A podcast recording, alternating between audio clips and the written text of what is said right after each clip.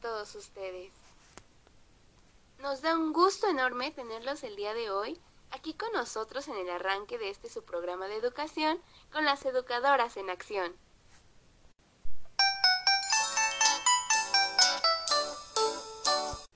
Me presento con ustedes.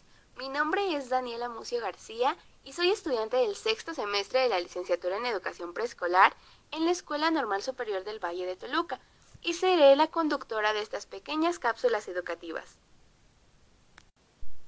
El día de hoy queremos comenzar abordando con ustedes un poco de una lectura sumamente sobresaliente de nuestra asignatura Creación Literaria, que lleva por nombre Narrar por escrito desde un personaje, de la autora Emilia Ferreiro en colaboración con Ana Ciro. ¿Y quién es Emilia Ferreiro? Nos ayudarán a averiguarlo y adentrarnos en este tema nuestras compañeras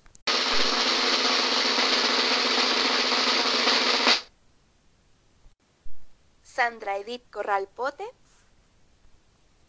Hola, un gusto estar con todos ustedes. Carol Eunice Gutiérrez Ayala. Hola, ¿qué tal? ¿Cómo se encuentran? Es para mí un placer estar aquí presente con ustedes. María Fernanda Sánchez López. Hola, ¿qué tal? Un saludo a todos. Y Mariana Elizabeth Ciénega Sánchez. Hola, ¿qué tal? Muchas gracias por esta invitación. Todas ellas estudiantes del sexto semestre de la licenciatura en educación preescolar en la Escuela Normal Superior del Valle de Toluca. Comenzamos.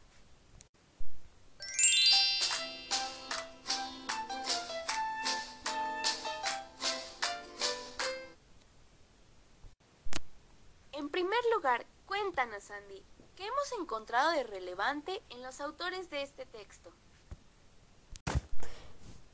Pues mira, comencemos por mencionar a Emilia Ferreiro, que es una reconocida pedagoga, psicóloga y escritora muy conocida por sus aportaciones a la educación.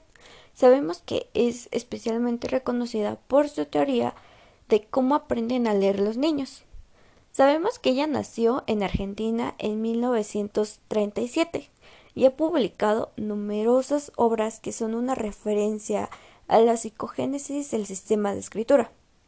Y por otro lado, Ana Ciro, de igual manera, es argentina y es magíster en ciencias con especialidad en investigación educativa.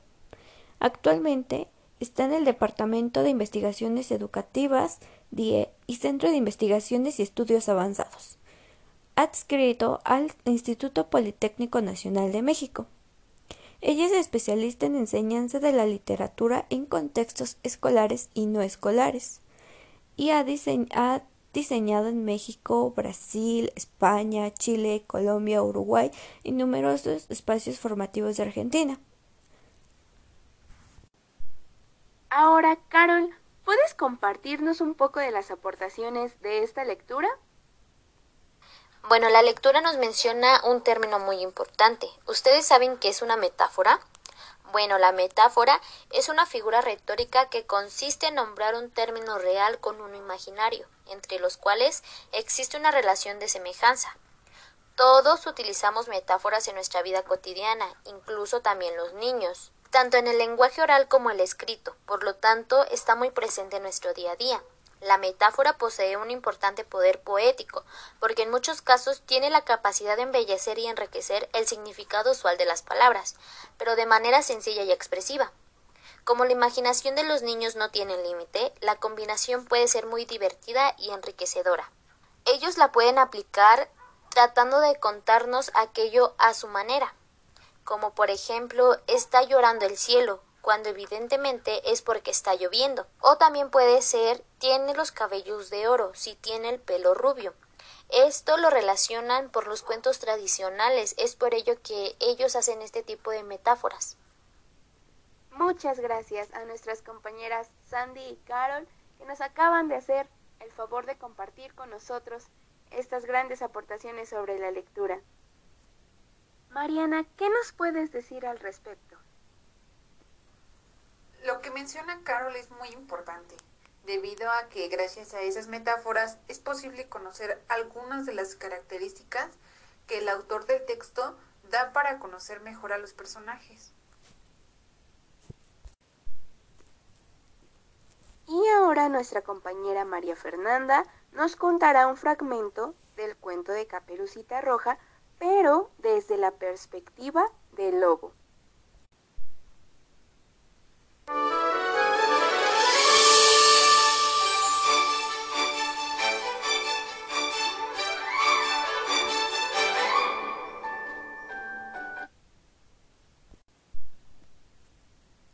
Bosque era mi hogar.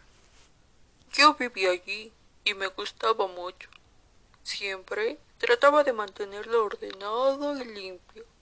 Un día soleado, mientras estaba recogiendo las basuras dejadas por unos turistas, sentí pasos. Me escondí detrás de un árbol y vi venir a una niña vestida de una forma muy divertida, toda de rojo y su cabeza cubierta, como si no quisieran que la vean. Andaba feliz y comenzó a cortar las flores de nuestro bosque, sin pedir permiso a nadie.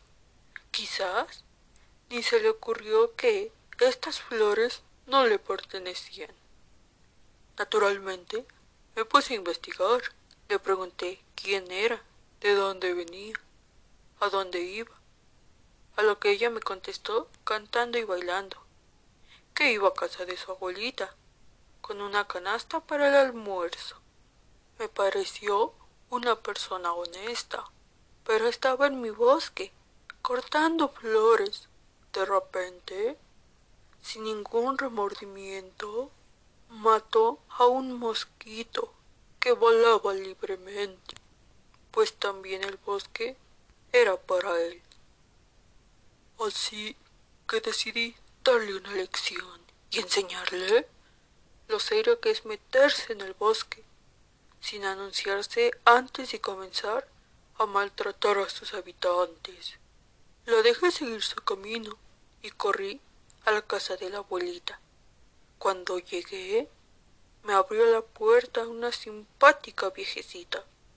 Le expliqué la situación y ella estuvo de acuerdo en que su nieto merecía una lección.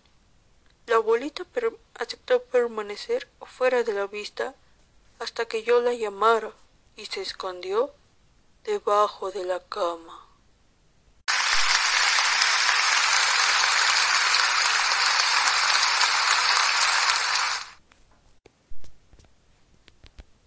Muy interesante la versión que nos comparte nuestra compañera Fernanda de este cuento de Caperucita Roja eh, desde la perspectiva del lobo. Ahora nuestra compañera Mariana nos va a hacer el favor de compartirnos un análisis de lo que fue esta pequeña adaptación hecha por Fernanda. En el texto que nos acaba de compartir la compañera Fernanda, es posible detectar es posible detectar las múltiples dimensiones que durante la narración de la historia se van vinculando. Por otra parte, un aspecto muy importante es la voz. En el caso de la lectura que acaba de hacer la compañera Fernanda, las modulaciones de la voz pueden sensibilizar y potenciar la inteligencia, pues trabajar este tipo de lecturas se tiene la creencia que el oyente tiene ya algunos saberes. En este caso se puede decir que ya conocen el cuento de Caperucita Roja. Bueno amigos, eso sería todo por el capítulo de hoy.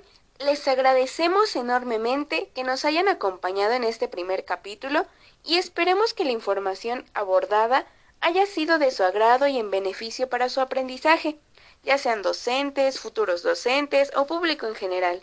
Recordemos que la educación es asunto de todos. Los esperamos en el próximo programa. Pasen un excelente día.